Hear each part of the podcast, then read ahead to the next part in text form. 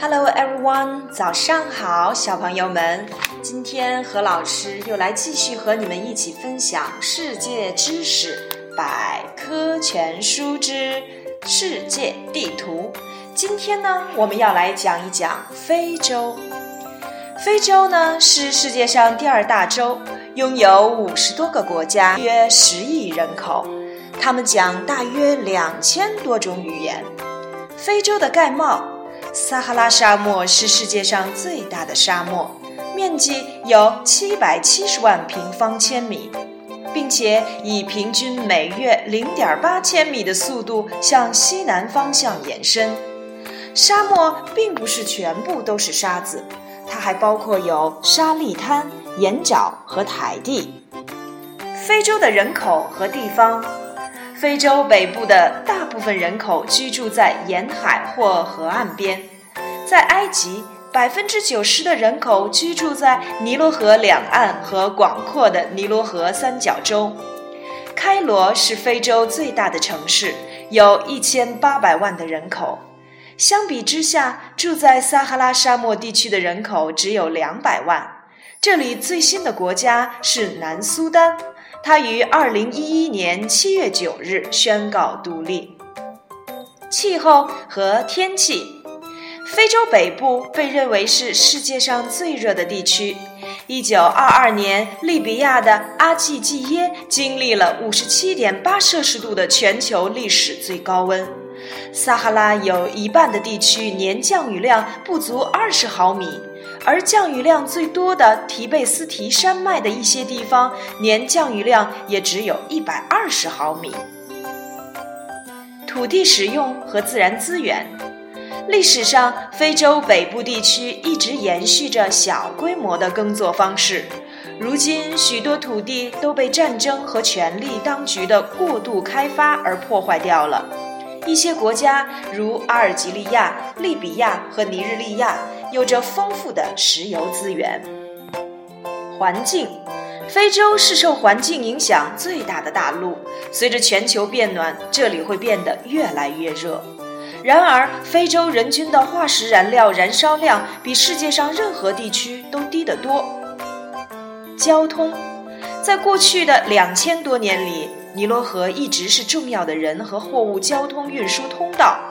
跨撒哈拉高速公路经阿尔及利亚到拉各斯，是非洲修建时间最久的跨国高速公路之一，同时也是最完整的。你知道吗？撒哈拉地区最高的山是库西火山，海拔三千四百四十五米。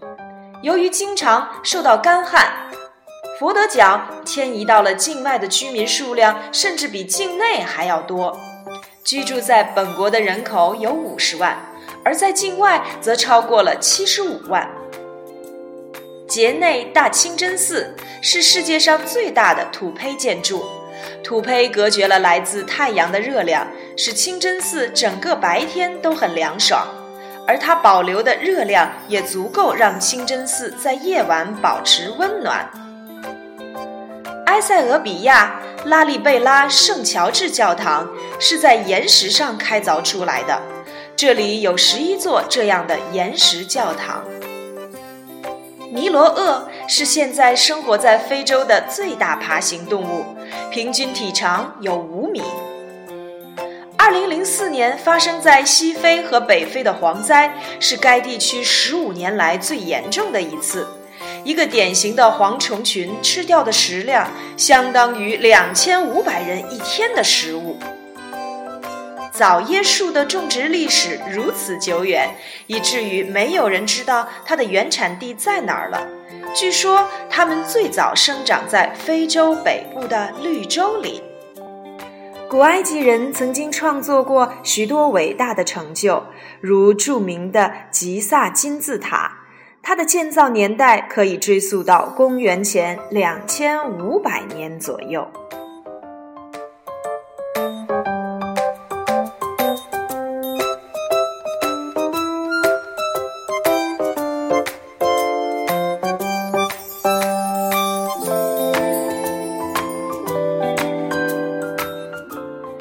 非洲南部。非洲南部具有地区差异显著、文化多元的特点，这里被认为是人类的发源地。盖帽，非洲南部地区的自然地理风貌多种多样，从热带雨林、宽阔的河流、尖耸的高山，到肥沃的土地和沙漠。海拔五千八百九十五米的乞力马扎罗山位于坦桑尼亚，是非洲大陆的最高峰。人口和地方，非洲大陆的最南端是南非，它是这个地区最富饶的国家。在桌山俯瞰下的开普敦是南非的立法首都。生活在卡拉哈里沙漠中的原住民布须曼人使用的是一种独特的 Click 语言。气候和天气，非洲南部气候类型多样，既有干燥炎热的热带沙漠，也有潮湿茂密的热带雨林。乞力马扎罗山虽然距赤道很近，但山顶上却存在有冰川。尽管科学家预言到2020年它们将会全部融化。土地使用和自然资源。位于这个地区东部的国家率先引进了咖啡、高粱和西瓜的种植，而西部的主要作物是薯类和水稻。刚果盆地为七千五百万人口提供淡水、食物和居住地，但如今它却受到了过度伐木、狩猎、农耕和开矿的威胁。世界其他地区也需要刚果盆地，因为那里生长着大面积的雨林，可以吸收二氧化碳。环境，这一地区最大的能源消耗国是南非。这里光照充足，但没有石油资源。为了满足对能源的需求，很多南非人使用太阳能热水器。在开普敦的一些道路交叉口都装有太阳能红绿灯。南非还有二十八万架风力发电机，数量仅次于澳大利亚。野生动物。生长在刚果盆地的热带雨林是世界上第二大热带雨林。从山地大猩猩到珍稀的蝴蝶，许多物种栖息在这里。在坦桑尼亚的塞伦盖蒂平原，每年都会有近两百万只食草动物上演世界上最大规模的季节性迁徙，它被誉为“塞伦盖蒂大迁徙”。你知道吗？纳米比亚沙漠中的沙丘是世界上最大的，有的沙丘的高度超过了三百米。当伟大的英国探险家戴维·利维斯通在非洲失踪六年后，在1871年，记者亨利·史丹利被派往非洲，找到了利文斯通。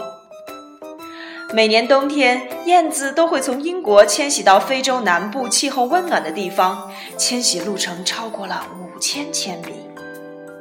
由于相对独立的地理位置，马达加斯加岛上生长着许多独特的动物和植物，但如今岛上生活的许多狐猴因为失去了栖息地而濒临灭绝。小朋友们，今天何老师为你们讲解了非洲北部和非洲南部，那么明天呢，我们要继续了解北美洲啦。